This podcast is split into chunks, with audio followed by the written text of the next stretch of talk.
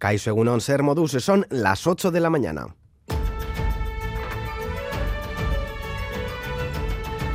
Crónica de Euskadi con Lier Puente. Nos encontramos a pocas horas de que las calles de Bilbao se llenen de euskaltzales bajo el lema Oldarraldiaren aurrean, Euskararekin bat, Euskaras bat, a partir de las 5 de la tarde y partiendo del Euskalduna, Euskalgintzaren Kontseiloa llama a defender el euskera contra la injerencia de los tribunales en su normalización. La marcha cuenta con el respaldo de partidos como PNV, EH Bildu, Sumar, Geroa Bai y EH Bai. Desde Kontseiloa esperan que la manifestación sea multitudinaria. Por el momento se han confirmado 60 autobuses fletados para acudir a esta movilización. Y Durres Isabel.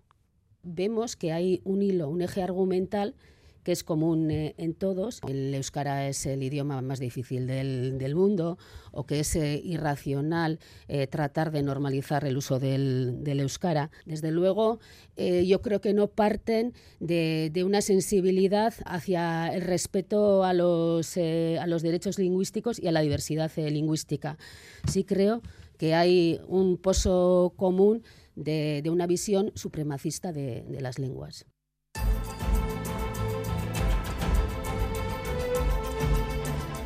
Y el tiempo sigue sin darnos tregua estas últimas horas. El viento ha soplado fuerte. Hoy también estamos en alerta naranja por viento en zonas expuestas. Se pueden superar los 120 kilómetros por hora.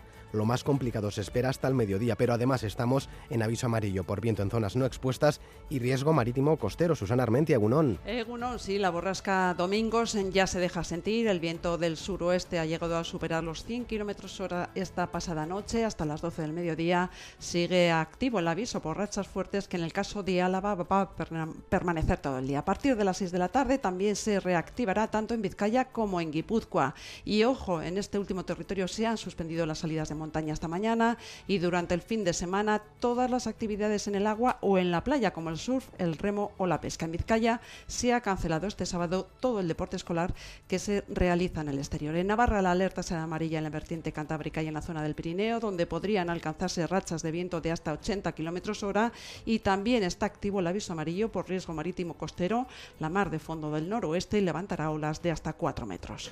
Es que ricasco, Susana, pues conozcamos eh, cuál es la previsión meteorológica para las próximas horas. Euskalmet, Jonander Arrillaga, Egunon.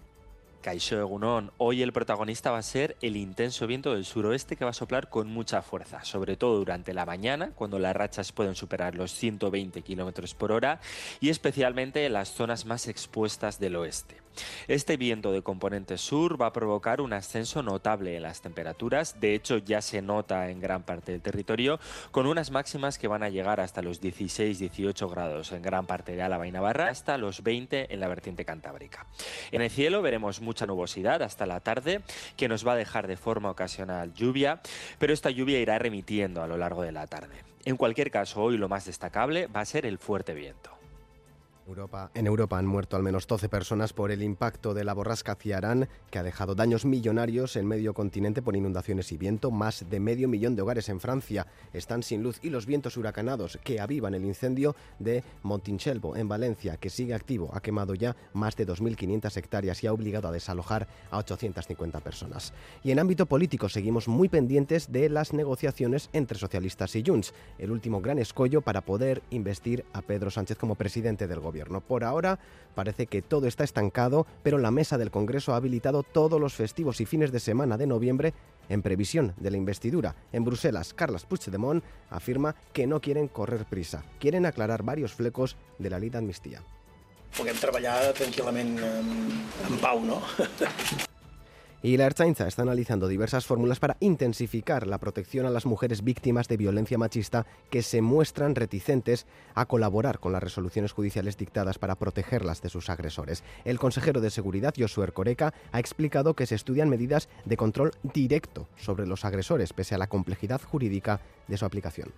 La de explorar medidas de control directo sobre la persona agresora, poner el énfasis no en la víctima, sino en la persona agresora Y desde la franja de Gaza nos siguen llegando historias desgarradoras. Ante la pasividad de gran parte de la comunidad internacional, Israel ha reconocido haber bombardeado varias ambulancias a pocos metros de la entrada del hospital principal de la ciudad de Gaza.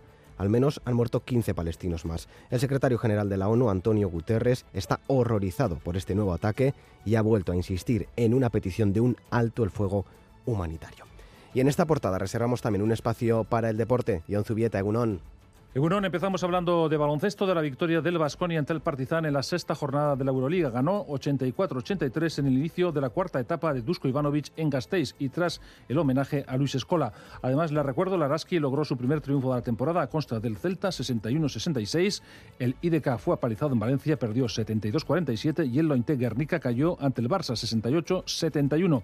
Asimismo, el Bilbao Basket juega ante el Zaragoza en la capital mañana a las 6. En fútbol, Leibar logró sobre la bocina un empate a dos ante el español que le permite mantener la racha de nueve partidos invicto. Asimismo, Osasuna se enfrenta a las dos de este mediodía a un Girona sorprendente y a las nueve la Real Sociedad recibe un Barça que recupera a Pedri lesionado durante semanas, no así a De Jong. Y por último, en Penota, Peña se medirá a Pello Echeverría en el Hogueta en una de las semifinales del cuatro y medio. Reciban un saludo de los compañeros y compañeras de redacción que hacen posible este informativo, también de Aitor Arrizabalaga y Joseba Urruela desde la parte técnica. Son las 8 y 6 minutos. Comenzamos.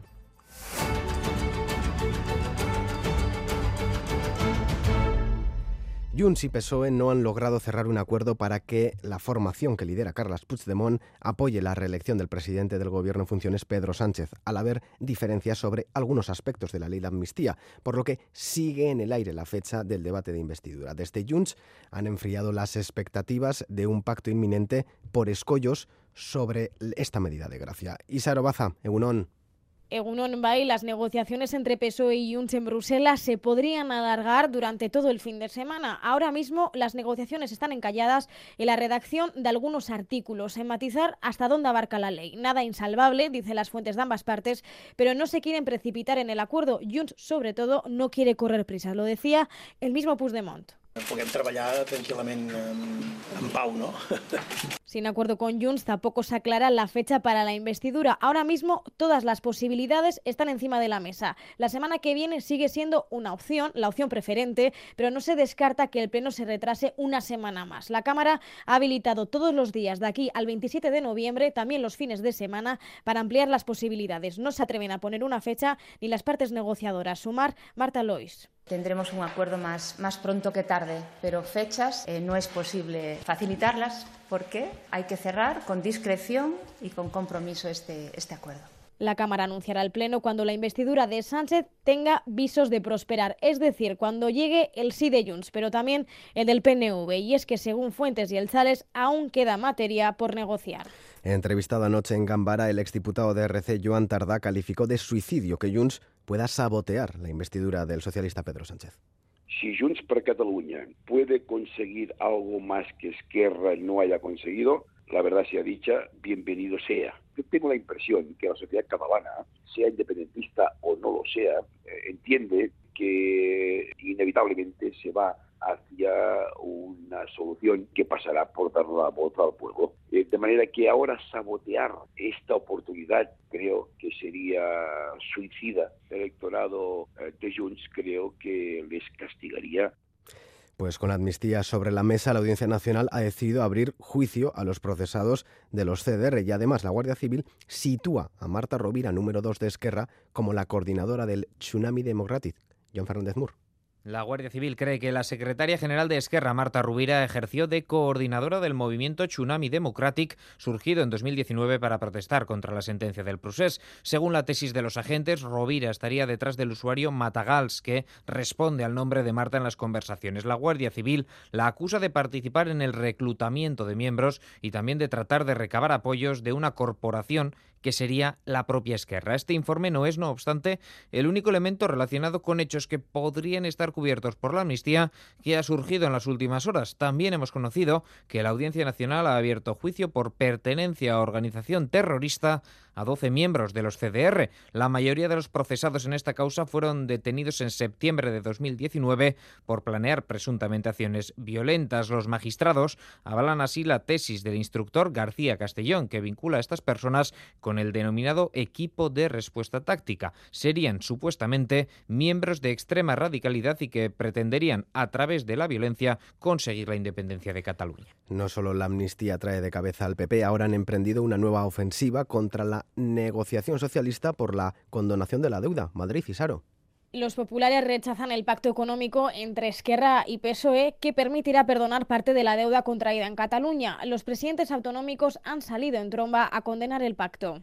Se pone en peligro nuestra forma de vida, acudiremos a la justicia. No estamos dispuestos a ser los paganos. Completamente indigno. Un aumento dos privilexios duns poucos en detrimento dos dereitos do resto. Pero el PP obvia que las comunidades que están sujetas al régimen común, es decir, todas excepto Euskadi y Navarra, pueden acogerse a la medida. Ministra de Economía en funciones, Nadia Calviño. Garantizamos la igualdad de trato de todas las comunidades autónomas y que, por tanto, se trata de una medida que sería extensible a las comunidades autónomas gobernadas por el Partido Popular. Ejemplo de ello, Galicia. De hecho, Bénega y PSOE han cerrado un principio de acuerdo para que se condone el 20% de la deuda gallega. Los populares evitan responder si se acogerán a la medida o no, pero denuncian que la decisión se ha tomado unilateralmente, sin consultarlo con las comunidades autónomas y por intereses personalistas de Sánchez Cuca Gamarra. ¿Alguien quiere que caigamos en la trampa de entender que este planteamiento que se ha negociado entre dos partidos políticos es un planteamiento de Estado. Los populares piden que se convoque el Consejo de Política Fiscal y Financiera para debatir la medida con todas las comunidades autónomas. Y por si toda esta tensión fuera poca, añadimos más ingredientes al puchero. Anoche, brazos mediáticos e influencers de la extrema derecha convocaron una concentración improvisada frente a la sede del PSOE en Ferraz. Exigieron el ingreso en prisión de Puigdemont, también de Pedro Sánchez, y se escucharon gritos clásicos de este espectro ideológico como España una y no 51 y algún Viva Franco. ¡El peor gobierno en 100 años! ¡Franco! ¡Viva! Una persona acabó detenida por intentar saltarse el cordón de seguridad y además negarse a identificarse. Concheyua llama a manifestarse esta tarde en Bilbao para defender el euskera frente a las últimas sentencias judiciales que limitan su utilización. Una llamada que va a secundar la mayoría política y sindical de Euskadi para tratar de seguir dando pasos en la normalización del euskera, John. Sí, es una manifestación que partirá a las 5 de la tarde desde las inmediaciones de la Euskalduna con una premisa, defender el euskera contra la injerencia de los tribunales en su proceso de normalización. La secretaria general de Euskalgintzar en Concheyua, Idurre Esquisabel, denunciaba en Radio Euskadi la euskarafobia que considera es muy clara en las últimas sentencias. Yo creo que no parten de, una sensibilidad hacia el respeto a los, eh, a los derechos lingüísticos y a la diversidad eh, lingüística. Sí creo que hay un pozo común de, una visión supremacista de, de, las lenguas. Leyendo las sentencias, hay una base que es importante también, que en ningún momento se considera que el euskara es una lengua minorizada. No estará presente en la manifestación el gobierno vasco si el PNV, con hasta seis miembros del Euskadi Buru Batzar, también EH Bildu mandará una delegación encabezada por Mayalen Iriarte. Se espera también presencia de Sumar, Guero Abay o EH Bay. Habrá amplia presencia sindical de ELA, la BSK, Estelas CNT o CGT. Desde el gobierno de Navarra acudirá el director gerente del Instituto Navarro del Euskera, Javier Aracama. Las decisiones judiciales respecto al euskera han marcado el debate político durante toda esta semana previa a la manifestación de hoy. Ayer mismo el asunto volvía a la Cámara con mensajes cruzados entre los partidos de derecha y extrema derecha y el Lendakari que negaba las acusaciones de formar parte de una campaña contra los jueces. Ahí no iglesia.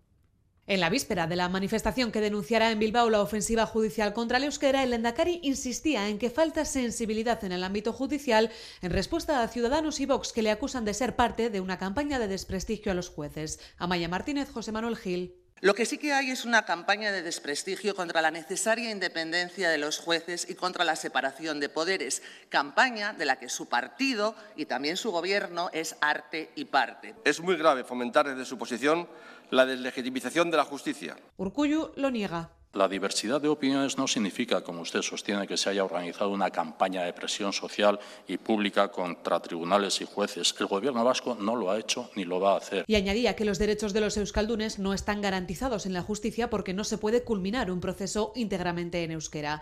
También la vicelendacari Doña Mendía se pronunciaba al respecto a pregunta del Partido Popular.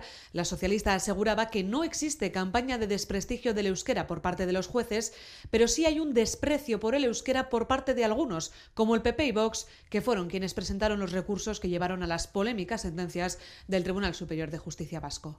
En menos de una hora analizaremos el tema con un miembro de cada grupo político en el Parlamento en las ondas de Radio Euskadi. Y junto a Xavi Segovia repasamos otras noticias internacionales.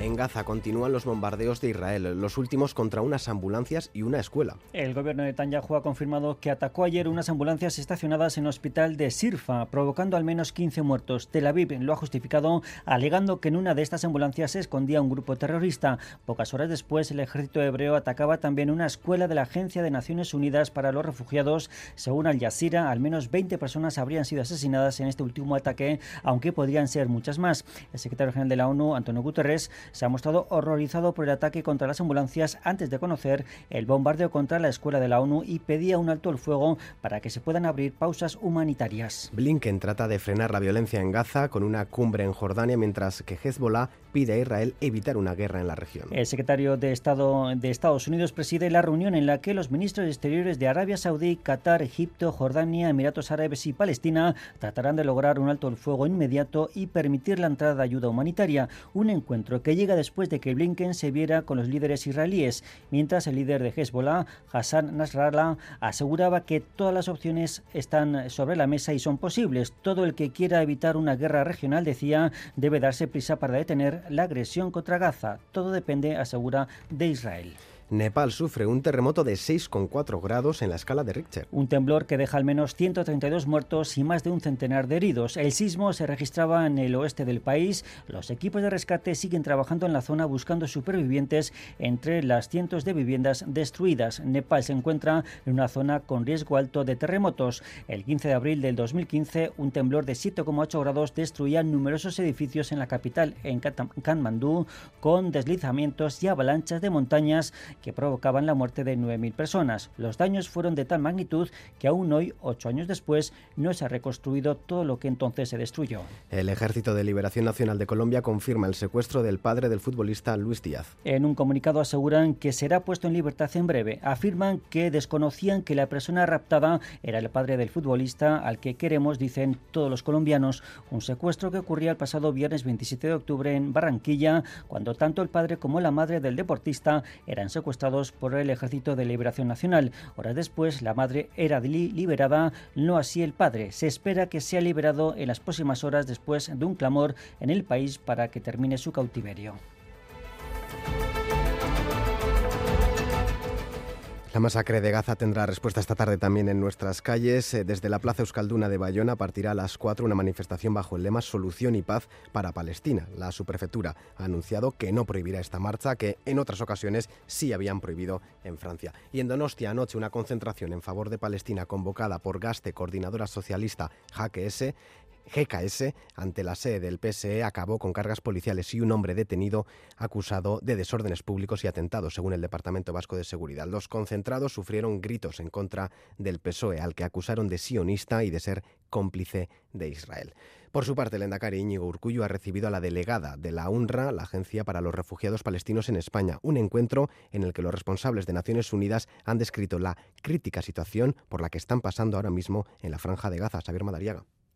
Íñigo Urcullo ha escuchado de primera mano a los responsables españoles de la Agencia de Naciones Unidas para los Refugiados Palestinos. UNRWA tiene ahora mismo acogidas a 700.000 personas en sus instalaciones personas que están absolutamente hacinadas, en las que no estamos pudiendo dar abasto para poder atenderles y cubrir sus necesidades. La UNRWA, que ha agradecido el apoyo económico y político del gobierno vasco y también el interés que el Ejecutivo Urcullo está mostrando por la situación en Gaza. Una situación que esta vez en Lendakariza han vuelto a describir como crítica. Necesitan cientos de camiones de ayuda humanitaria y combustible que Israel no deja pasar. 14 de los 35 hospitales de Gaza han dejado de funcionar. Los que funcionan están operando sin anestesia y sin morfina. Ni las instalaciones de de Naciones Unidas son zona segura. Ayer nos comunicaron, nos llegaron noticias de escuelas de UNRWA con población refugiada que ha sido bombardeada.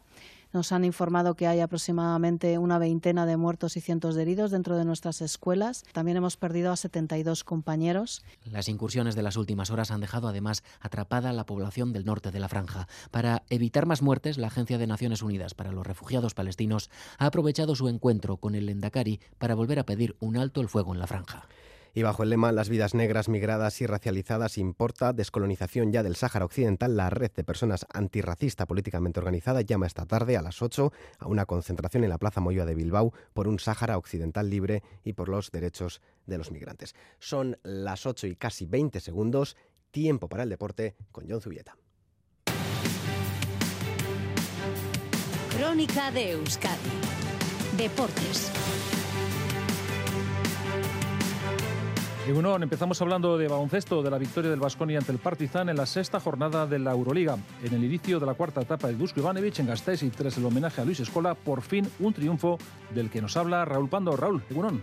Egunon John, triunfo agónico del Vasconi 84-83 frente al Partizan en el inicio de la cuarta etapa de Dusko Ivanovic en el banquillo del Vasconia. Un Vasconia que estuvo muy intenso desde el inicio y superó un mal momento en el tercer cuarto con un parcial 4-19 para el eh, Partizan que puso 8 arriba a los de Selko Obradovic. Pero los gasteiztarras reaccionaron para llegar con opciones al final del partido y hacerse con la victoria. Después del encuentro, Ivanovic apelaba al gran trabajo defensivo de su equipo. Gracias a defensa Gracias, Ernesto. Y esto es, esto es camino que tenemos que tener. Porque en ataque podemos a veces, todo el mundo mete. Y cuando todo el mundo mete y tienes buen día, es normal que ganas. Pero nosotros queremos ganar y cuando jugamos mal. Y estos podemos solo teniendo buena defensa. Moneque con un rebote ofensivo a la final eh, que eh, propició una falta cometida sobre él y dos tiros libres anotados. Eh, dio la victoria al equipo. Moneque fue el máximo anotador del encuentro con 16 puntos. Y antes del partido, Luis Escola fue objeto de un homenaje y fue retirada su camiseta. Contento pero muy agradecido sobre todo del club de que, de que haya tenido este, este gesto conmigo ser? ¿Cómo es mirar al techo y, ver para siempre tu camiseta colgada de ese pabellón que tan feliz? No lo sé, nunca me pasó, es la primera vez, así que no lo sé. Pero bueno, es un poco eso, ¿no? De, haber, no sé ni cómo describirlo, esa algarabía de, haber dejado algo. Después, bueno, alguno pensará más o menos, pero un poco hoy esa confirmación de que de que quedó algo, ¿no? Quedó una huella y, y eso tiene un valor muy importante para mí. Y en categoría femenina, Laraski logró su primer triunfo de la temporada a costa del Celta, al que doblegó por 61-66. Además, el IDK fue apalizado en Valencia, cayó 72-47 y el Ointe Guernica dejó escapar un triunfo que tenía en las manos ante el Barça 68-71. Laia Flores lamentaba la ocasión perdida. Sí, yo creo que cuando jugamos mejor es cuando jugamos en equipo y los últimos cinco minutos no hemos jugado bien las jugadas y hemos pecado un poco de juego individual y bueno, a veces entran, a veces no y esta vez, esta vez no ha entrado. Habéis hecho lo más difícil hasta entonces. Eh, sí, hemos salido el tercer cuarto muy bien, con defensa muy agresiva. Después el tema de las faltas nos ha perjudicado un poco que que, bueno, nos hemos puesto un bonus y, era todo tiros libres y pues bueno, al final lo que te digo, cara cruz, hemos fallado la entrada que generalmente se mete después del triple. Más baloncesto porque el Bilbao Basket juega ante el Zaragoza en la capital Maña. Será a las 6 de la tarde. Ponsarnau avisa. Sí, sí, jugamos fuera de casa contra un equipo que especialmente se encuentra mejor en casa. En casa algunos de sus partidos han hecho auténticos partidazos es un equipo con muy buenos jugadores, con un muy buen roster y que lo que pasa que pues, ha empezado la temporada un poquito con bolso por lesiones, jugadores que, que, les fichaban, que pagaban cláusula y se iban, han tenido que ir al mercado una vez empezada la competición, jugadores que, que salían de largos periodos de convalecencia y que pues necesitan coger su ritmo. Bueno, claramente un equipo que va hacia arriba y que nos va a exigir lo máximo. Hablamos ahora de fútbol porque Leibar logró sobre la bocina un empate a dos ante el español que le permite mantener la racha de nueve partidos invicto. Bautista anotó el tanto del 0-1, Puado los goles pericos, hasta que apareció Sergio Álvarez en el minuto 98. Así hablaba Álvarez de este empate tan peleado. Yo creo que, este equipo pues bueno, sigue empujando. eh, nos hemos sabido reponer aunque ellos han puesto por delante y la verdad que esa constancia y esas, ese juego que hemos generado, pues yo creo que es merecido el empate. Ha sido un partido igualado con, dos grandes equipos eh, enfrentándose. Y en primera división, Osasuna se enfrenta a las dos de este mediodía a un Girona sorprendente. Los navarros buscan su segundo triunfo en el Sadar. Rafa Aguilera, Egunon. Euron John busca Osasuna esta tarde a las 2, su segunda victoria de la temporada en casa, después de la que lograba hace un par de semanas contra el Granada. Los rojos, que vienen de perder con un gol en el tiempo de prolongación frente al Betis en un partido que no fue bueno, necesitan, como aseguraba ayer Yagoba Arrasate, mejorar su juego para ganar al Girona. Una mejora del juego que pasa por atacar mejor que en el Benito Villamarín, para ser más eficaces así, protegiendo la portería de Sergio Herrera. Yo siempre pienso que cuando atacamos bien, defendemos mejor también, porque un buen posicionamiento ofensivo, estar lejos de portería, te hace también que el rival esté más bajo, que cuando pierdas puedas apretar tras pérdida, que ellos estén más lejos de, de poder hacer secuencias de pase y llegar a tu portería. Entonces, normalmente una cosa lleva a la otra y ojalá mañana ataquemos bien, porque si atacamos bien es el primer paso para defender bien. Sin ir más lejos, tenemos el ejemplo del Girona. Es un equipo que ocupa muy bien los espacios a nivel ofensivo y eso le permite luego a nivel defensivo que el rival le genere menos. Cinco goles ha recibido en cinco partidos fuera de casa el Girona que con 28 puntos está en lo más alto de la clasificación, aunque esta semana sufrirá para superar con un gol en el tiempo añadido la primera ronda de Copa frente a un equipo de tercera división. 28 puntos que ha conseguido gracias, entre otras cosas, a su extraordinaria facilidad goleadora. Es el equipo que más ha marcado, 25 tantos, y un fantástico rendimiento lejos de casa, donde ha sumado 13 de los 15 puntos que ha disputado. Hoy Arrasate no puede contar con Juan Cruz, lesionado. El resto del equipo, los 23, están en la convocatoria. Todo apunta a que después de dos jornadas con el mismo 11 va a haber cambios. Veremos si la defensa que ayer el técnico hizo de Mojica se traduce en su vuelta al equipo titular. Fijos de inicio, en principio son Sergio Herrera, Areso Catena, David, Rubén Peña, Moncayola, Lucas Torró, Chime Ávila, Aymar y Budimir. Munera Montero va a dirigir el partido con Pizarro Gómez en el bar. Y a las 9, partidazo en el Real Arena. La Real Sociedad recibe un Barça que recupera a Pedri, lesionado durante semanas, no así a De Jong. Y Manol quiere un equipo que arriesgue. Hay ganas, por tanto, de imponerse después de siete años sin hacerlo. Pero no porque llevemos tanto tiempo sin ganar. Es que es lo normal, que contra un Barcelona eh, lo normal es que pierdas. Eh, lo que no es normal es que, es que si nosotros ganamos, pues estemos a dos puntos de ellos y por encima jugando la Champions y teniendo siete puntos. Entonces, bueno, eh, lo vamos a intentar. Pero es que con esa plantilla con, con, en, y ese club, pues lo normal es que, bueno, eh, casi siempre estés más cerca de perder que de ganar. Pero hay que jugar los partidos y, por suerte, por fin el año pasado, eh, no en casa, pero sí allí, pues fuimos capaces de ganar. Eh, ¿Por qué no? Acordaos también el partido de la Supercopa y otros muchos partidos en los que el equipo ha estado muy cerca de ganar. También hemos recibido goleadas, pero es que para poder ganar un equipo como el Barcelona creo que hay que ser atrevidos, hay que correr, hay que correr a veces muchos riesgos. Por cierto, Imanol destacaba que el Barça sabe muy bien contra quién se mide, hay mucho respeto y también ha convocado 25 efectivos, entre los que no está Pacheco, baja por una sobrecarga. En la Liga F, la Real recibe al mediodía al Villarreal, el Athletic se mide al Betis en Sevilla y el Eibar al Real Madrid en Ipurúa.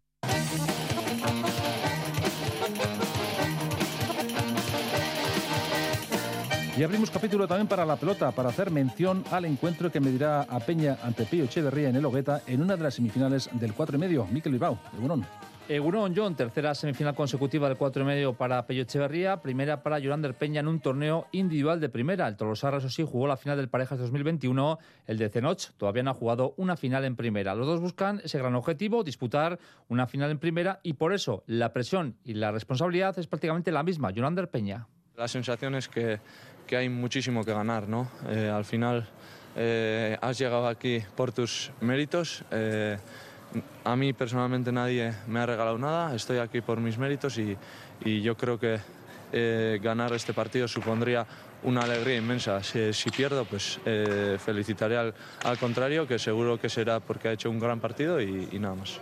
Peña, que el pasado año jugó ante Altuna en el Oeta Gastistarra. Aquel día completaba su mejor partido en la jaula antes de lesionarse. Es una situación nueva para Peña, no para Pello, que perdió la semi 2021 ante Lasso, que perdió también la del pasado año ante Ezcurdia. El de Zenoch tiene experiencia en estas lides. Al final es la tercera que, que voy a jugar. Las dos anteriores eh, ya sé lo que es quedarte fuera y, y, y, no le doy ninguna vuelta. ¿no? Al final quiero venir a hacer mi partido y, y bueno, luego una vez que si tenemos la suerte de llegar a 22, pues, pues, pues entonces ya, ya habrá tiempo para darle vueltas.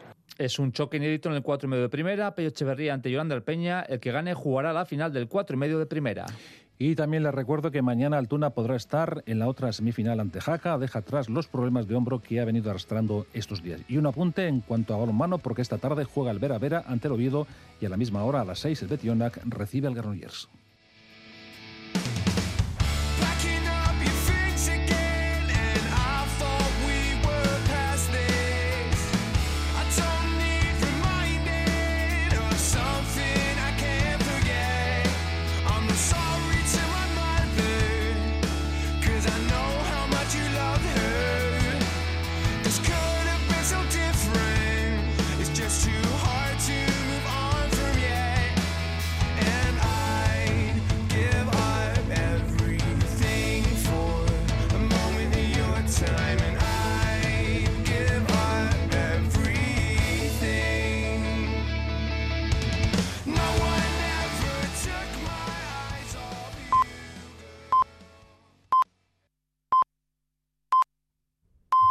Son las ocho y media de la mañana. Crónica de Euskadi.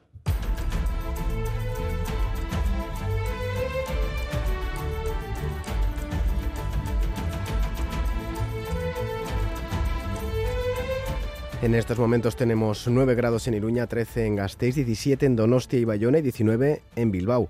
Hoy estamos en alerta naranja por viento en zonas expuestas, pero además estamos en aviso amarillo por viento en zonas no expuestas y riesgo marítimo costero. Conectamos con Euskalmet para conocer la previsión para las próximas horas. Jonander Arrillaga, Egunon. ¿Hasta cuándo va a durar este temporal? ¿Qué tiempo tendremos hoy? Pues hoy de momento la alerta naranja hasta las 12 y es que el viento del suroeste va a soplar con mucha fuerza y las rachas más intensas las esperamos durante la mañana hasta el mediodía con rachas que pueden superar los 120 kilómetros por hora, sobre todo en las zonas más expuestas del oeste del territorio. Después el resto del día seguiremos en aviso amarillo con rachas que pueden superar los 100 kilómetros por hora en zonas eh, expuestas, así que seguirá soplando también con fuerza el resto del día.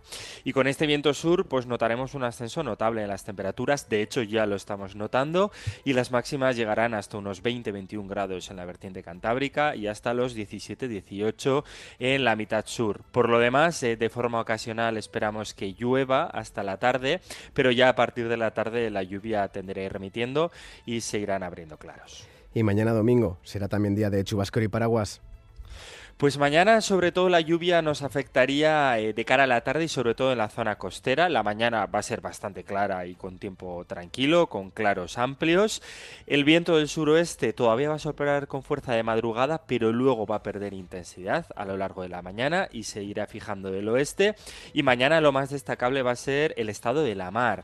La mar va a estar muy alterada con olas de hasta 5 o 6 metros en las primeras dos millas. En directo desde Euskalmet, Jonander Arrillaga. Es que ricasco. Gerarte Agur. En las carreteras sin incidencias reseñables, según el Departamento de Seguridad del Gobierno Vasco.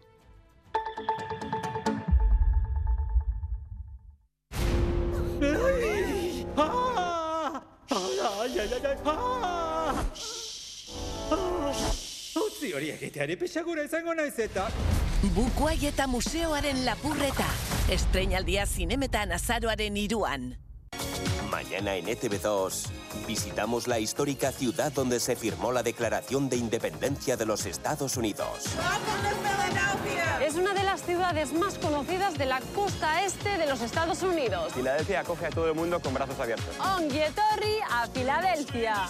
En Vascos por el Mundo, Filadelfia. Mañana por la noche en ETV2.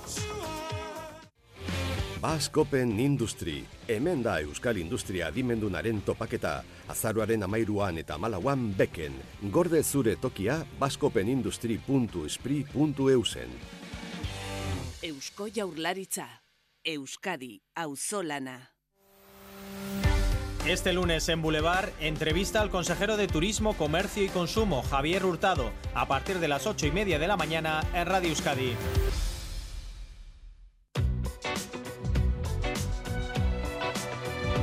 Este sábado en Más que Palabras nos moveremos entre el placer de comer con las manos o hacerlo con la sofisticación de la mejor y más innovadora vajilla.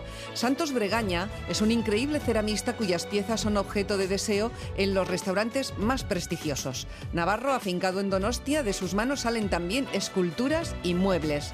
¿Qué importancia tienen para los grandes maestros cocineros el recipiente, el plato, la cubertería y el cristal, además de la materia prima? Placeres para los cinco sentidos.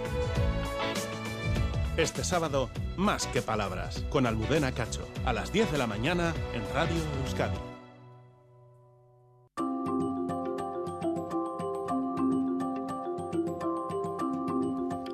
Junto a Joana Sánchez es tiempo de pasar las páginas de los periódicos de papel que han llegado a nuestra redacción y hacer clic en los diarios digitales. Egunon, Joana.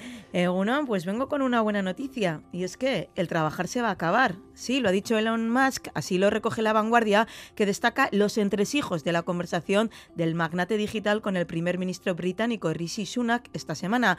Predice Elon que los robots, la inteligencia artificial, harán todo el trabajo, pero atención porque alerta de que si un software malicioso ataca, ataca a los robots, podrían volverse poco amigables. No sé si te suena esto, Me suena a película, no sé, como la de Terminator, ¿no? La revolución de las máquinas. Aunque no sé yo si esto de dejar todo en mano de los robots eh, va a ser bueno, además en una profesión como la nuestra. Se perdería la magia, la, la personalidad. Estilo propio como el que tenía José María Carrascal. Todos los diarios se hacen eco de su fallecimiento este viernes a los 92 años.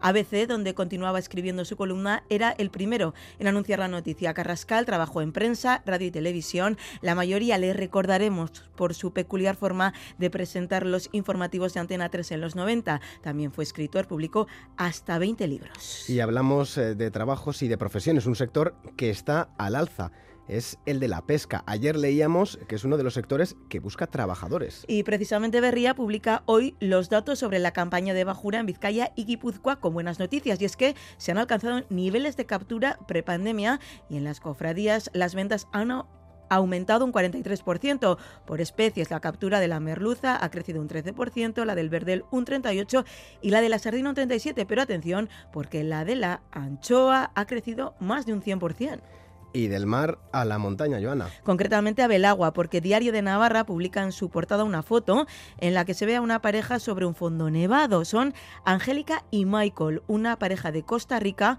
voluntarios que trabajan en el refugio de Belagua y que han visto nevar por primera vez. Y otra de las fotos que destacamos es la de portada del Diario Vasco. Está dedicada a otro oficio. La imagen muestra a una arrija sochaile junto a otra mujer que le toma medidas en su interior. El periódico incluye un reportaje titulado El arte de unir el hilo y la piedra y recoge el testimonio de Maite Perurena que en su atelier de Leicha prepara prendas para arrijas ochailes. Está claro que hoy va de profesiones. Y vamos a por la más curiosa, la de creador de coartadas para infieles. El país dedica un reportaje a lo que cuesta tener una aventura. Destaca que el Estado español es el séptimo en un ranking, de 40 países con 1.700.000 infieles, la mitad hombres, la mitad mujeres. Ser infiel cuesta al año más de 4.000 euros y más si contratas los servicios de una empresa que crea coartadas para esconder la infidelidad. Sus responsables confiesan que suman de 1 a 5 clientes al día. Ahí lo dejo. Y si esta profesión no te gusta o no te convence, te propongo otra lier, la de alcalde. No me mires así, que además viene con música.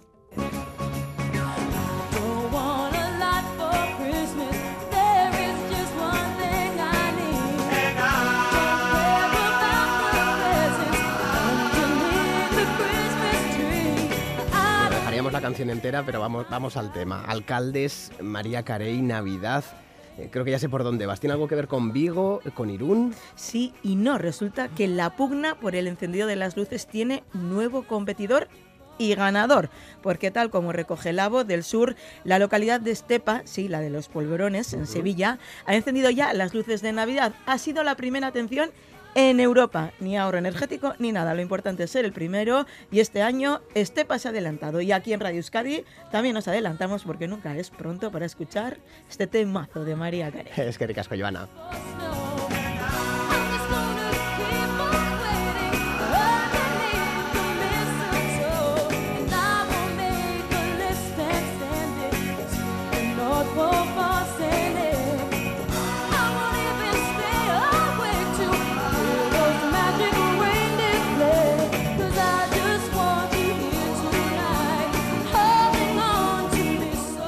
Es tiempo de echar la vista atrás y repasar las noticias más importantes de estos últimos días. Es el flashback de Lourdes Soria.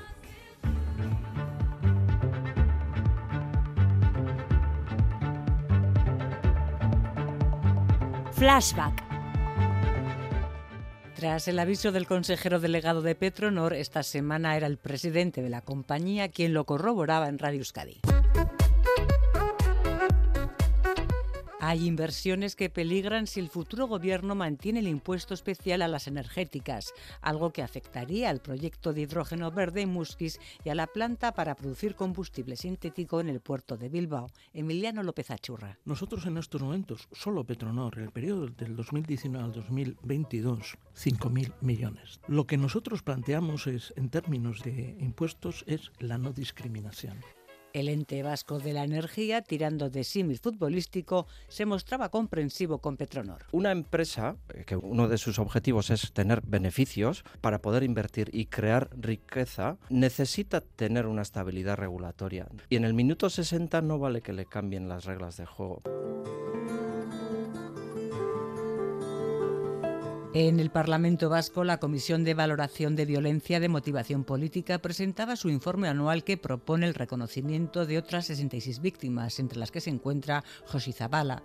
El Gobierno vasco, por su parte, exigía a los actores de la guerra sucia de los GAL que reconozcan el daño causado y asuman su responsabilidad. Y en Madrid, homenaje a Gabriel Aresti y otra treintena de víctimas del franquismo, viuda del poeta y escritor. Gabriel tuvo hasta anónimos en el buzón, lo pasamos mal Dos veces vino la Guardia Civil a, a, registrar la casa y uno de ellos, me acuerdo que cogió el libro Arrieta R y decía, eta, eta. Y estos eran los aplausos por la reapertura del puente Avenida tres años después de su cierre. Los alcaldes de Irún, Ondarribía y Endaya escenificaban su alegría con un abrazo. Los puentes no están pensados para cortar la comunicación o para hacer de frontera. Los puentes están pensados para unir.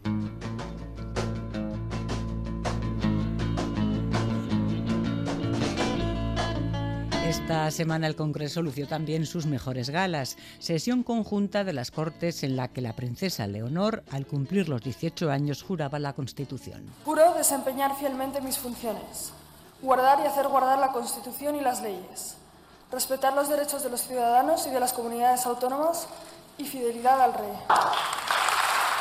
Y en tan señalado día, Pedro Sánchez se dirigía así a la futura reina. Contad, Alteza, con la lealtad, el respeto y el afecto del, gobierno. Pero ni las ministras de Podemos ni tampoco nacionalistas e independentistas asistieron al acto de las Cortes celebrado tan solo unas horas después de que una foto, un vídeo saltaran a los medios de comunicación. Reunión en Bruselas entre el número 3 del PSOE y Puigdemont con una gran imagen de una urna al fondo. El acuerdo entre socialistas y Junts para investir a Sánchez parecía pues a punto de cristalizar y el suscrito con RC lo conocíamos con posterioridad por boca del ministro Bolaños. Un acuerdo para la investidura de Pedro Sánchez y también para garantizar la estabilidad de la legislatura. Y del líder de Esquerra, Oriol Junqueras. El acuerdo contempla la amnistía para todos los del proceso, el traspaso de los trenes de cercanías a la Generalitat y perdonar parte de la deuda que Cataluña tiene contraída con el Estado. El govern espanyol assumeix, es queda 15.000 milions eh, d'euros del deute del FLA els condona, se'ls queda, se'ls assumeix.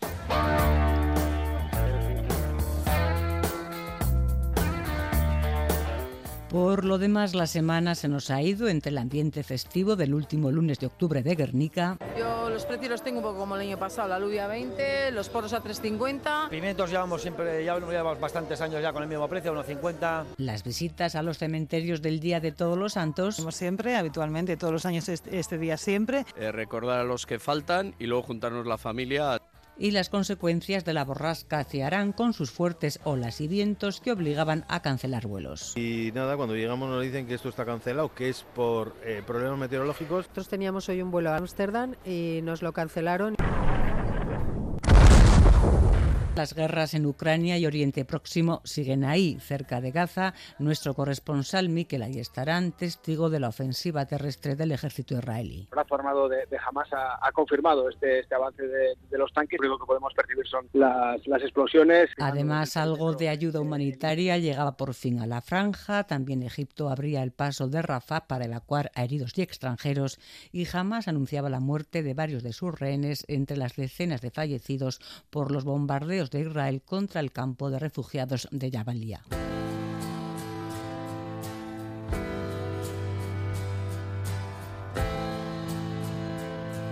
Y si el Reino Unido acogía la cumbre mundial sobre las virtudes y los peligros que entraña la inteligencia artificial, primer ministro británico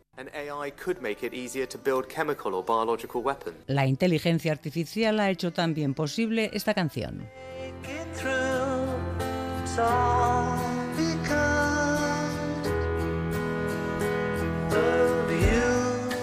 43 años después de la muerte de John Lennon y 22 años de la de George Harrison, esta semana hemos escuchado Now and considerada la última canción de la banda de Liverpool. Partiendo de una maqueta incompleta, la inteligencia artificial ha restaurado la voz de Lennon y junto a una grabación de Harrison, he aquí el resultado.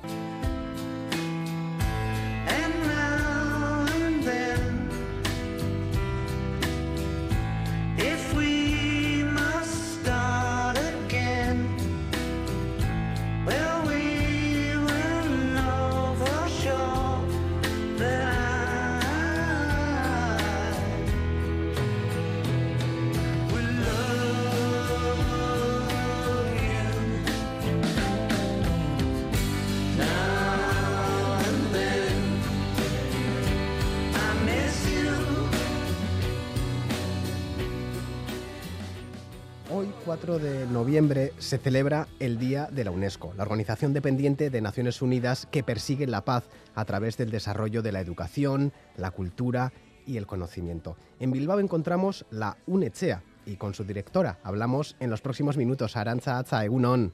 Egunon, Lierzelan. Primera puntualización, ya no os llamáis UNESCO Echea, como mayoritariamente eh, se os conoce, sino que el año pasado pasabais a denominaros UNECHEA. ¿A qué obedece este cambio de nombre? Bueno, pues eh, eso es así. Eh, UNESCO Echea nació en el año 91 eh, como una organización de la sociedad civil, una asociación de Euskadi que nos hemos vinculado desde el inicio con el Sistema de Naciones Unidas, especialmente con UNESCO. Pero a lo largo de estos 32 años de trabajo hemos ido ampliando nuestra relación con el Sistema de Naciones Unidas. Trabajamos con el Consejo de Derechos Humanos, con ONU Mujeres, con ONU Habitat, con el PNUD, con el, la sede de UNESCO en Nueva York, de la ONU en Nueva York, perdón, y por eso el año pasado creíamos que tenía más eh, sentido llamarnos un ECHEA, United Nations ECHEA, pero eh, seguir trabajando mano a mano también con la UNESCO como parte del sistema de Naciones Unidas. Y comentábamos que hoy se celebra precisamente el Día de la UNESCO. ¿Por qué es necesario reivindicar su labor? Bueno, hoy se celebra el Día de la UNESCO porque hoy eh, se cumple el, aniversario de que se consolide la UNESCO. En, en, el año 46, la comunidad internacional puso en marcha la UNESCO con una frase fundacional que nos parece fundamental recordarla. Eh, el 46 había pasado un año de la Segunda Guerra Mundial, todavía eh, la comunidad internacional estaba eh, horrorizada por lo que había ocurrido a nivel humano, humano y nace la UNESCO con el lema ya que la guerra nace en la mente de las personas, tenemos que construir la paz en la mente de las personas. Y esa construcción de la paz UNESCO la hace a través del conocimiento, a través de la cultura, la educación, las ciencias, generando el conocimiento que genera el pensamiento porque el pensamiento es el paso inicial previo a la acción, para poder construir sociedades cohesionadas, sociedades eh, pacíficas, con una cultura de paz, necesitamos eh, tener conocimiento, respetar las culturas, promover la educación y desde ese, desde ese papel UNESCO lleva desde el año 46 eh, generando esa cultura de paz a nivel mundial. La mirada ética de la UNESCO parece más necesaria que nunca en un contexto de violencia como el actual y con imágenes eh, como las que estos días estamos viendo en Gaza, al margen de posturas radicales a favor de uno u otro de los bandos, son también numerosos los llamamientos al diálogo por el que también ustedes apuestan. ¿Creen de verdad que es posible? No existe otra solución. todo el sistema de Naciones Unidas y la UNESCO en sí nacen para encontrar soluciones no violentas a los enfrentamientos entre los países y los territorios. No deberíamos permitirnos eh, otro tipo de soluciones. Tenemos que ser capaces de mirar a largo plazo, de aprender de la historia, de saber cuáles han sido eh, las estrategias y las formas de construir la paz y recordarlas para construir el futuro.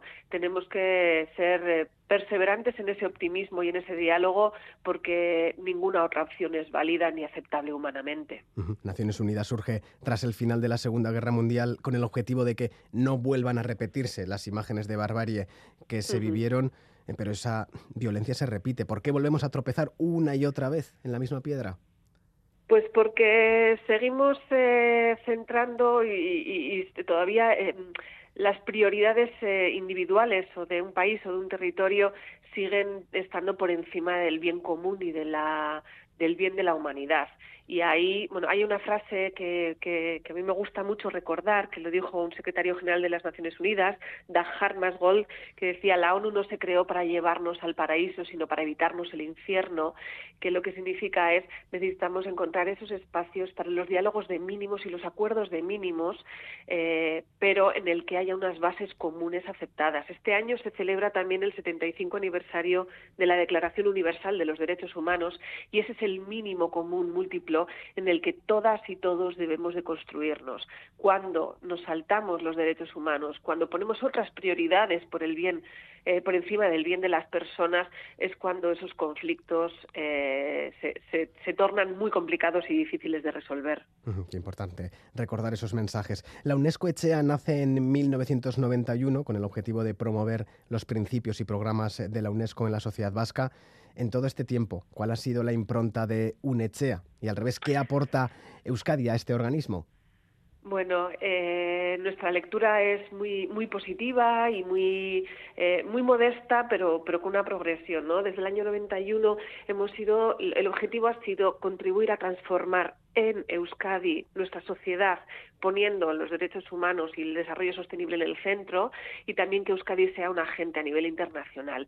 Eh, la evolución eh, pues ha ido cogiendo esa forma y de hecho en los últimos años pues nuestro foco está siendo la Agenda 2030 de desarrollo sostenible, los objetivos de desarrollo sostenible y ahí eh, eh, bueno, pues eh, en Euskadi estamos avanzando a, buen paso y a, paso firme, ¿no? Y de hecho el año pasado eh, las Naciones Unidas aprobaron abrir aquí en Bilbao la oficina de Naciones Unidas para la para la localización de los ODS.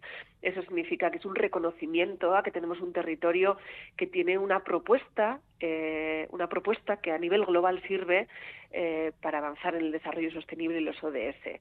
Para UNECHEA es un, es un logro muy, muy significativo porque reconoce que las transformaciones desde lo local y desde el territorio son transformaciones útiles a nivel internacional y nos va a permitir no solo compartir las experiencias que impulsamos desde Euskadi, sino también aprender lo que se está haciendo en otros lugares del mundo, sea Hawái, sea Liverpool, sea Sumatra o sea cualquier otra parte del mundo en el que también se están haciendo esfuerzos serios.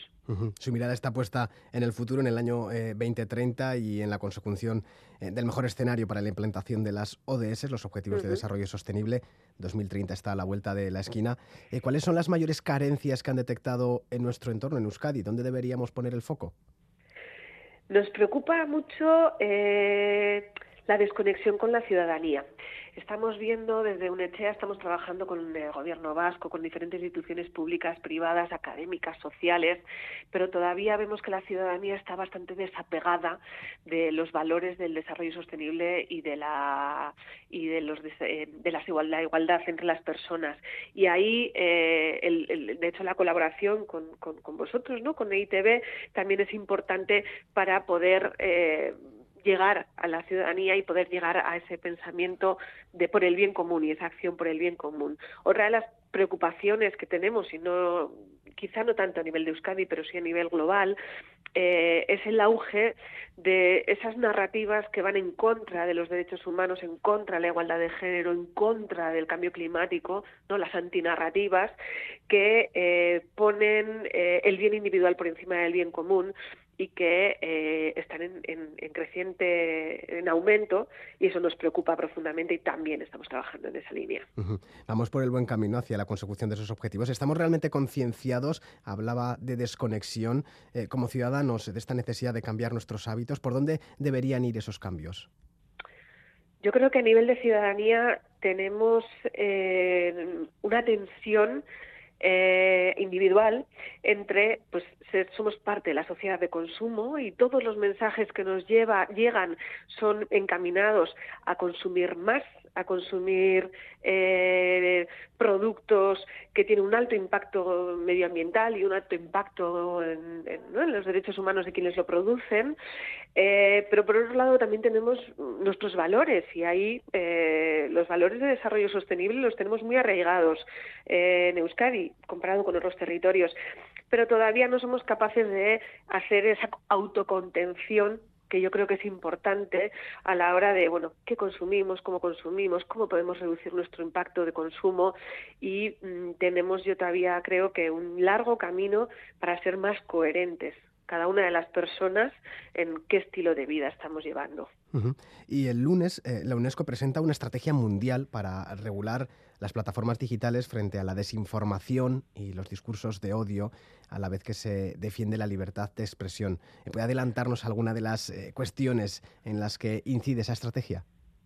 Pues es una estrategia muy interesante y además eh, yo creo que también demuestra que organizaciones eh, como la UNESCO, que muchas veces las asociamos a cuestiones como más históricas, como el patrimonio cultural, que también es profundamente importante, pero que también miran al futuro. ¿no? UNESCO ha hecho un trabajo muy importante sobre la ética de la inteligencia artificial y ahora nos eh, da herramientas para que los gobiernos, para que las empresas, para que la sociedad civil eh, hagamos un uso de las plataformas digitales que pongan los derechos humanos en el centro.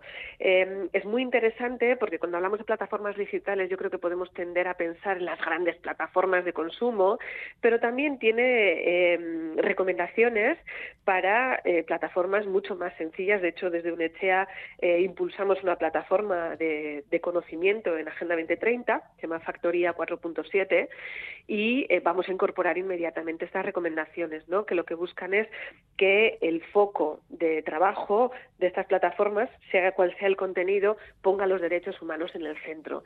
Y es muy interesante que las recomendaciones no solo vayan para los gobiernos, sino también para las entidades y las empresas que, que impulsamos plataformas digitales, porque los derechos humanos tienen que estar en el centro de todo lo que estamos haciendo. ¿Cuáles son los peligros a los que nos enfrentamos ante la llegada a nuestro día a día, cada vez lo vemos más, de la inteligencia artificial?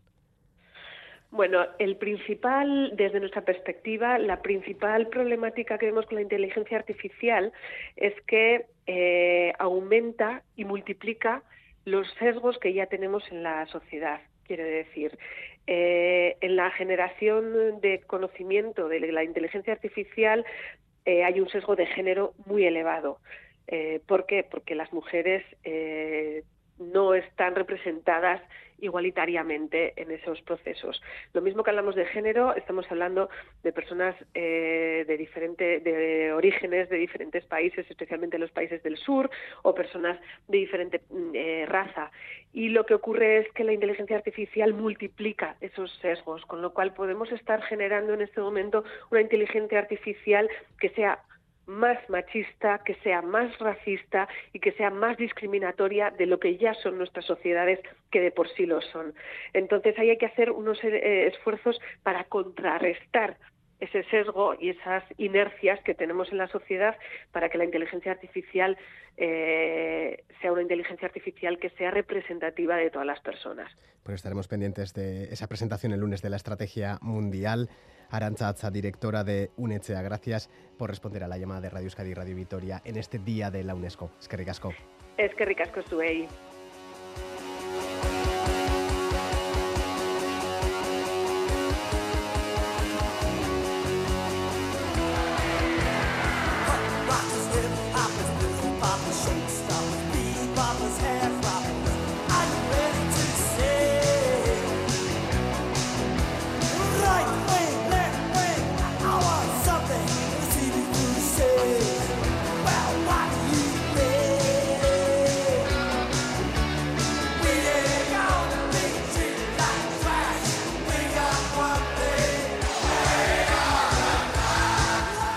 Tal día como hoy, en 1985, The Clash publicó el que fue su último álbum, Cat the Crab.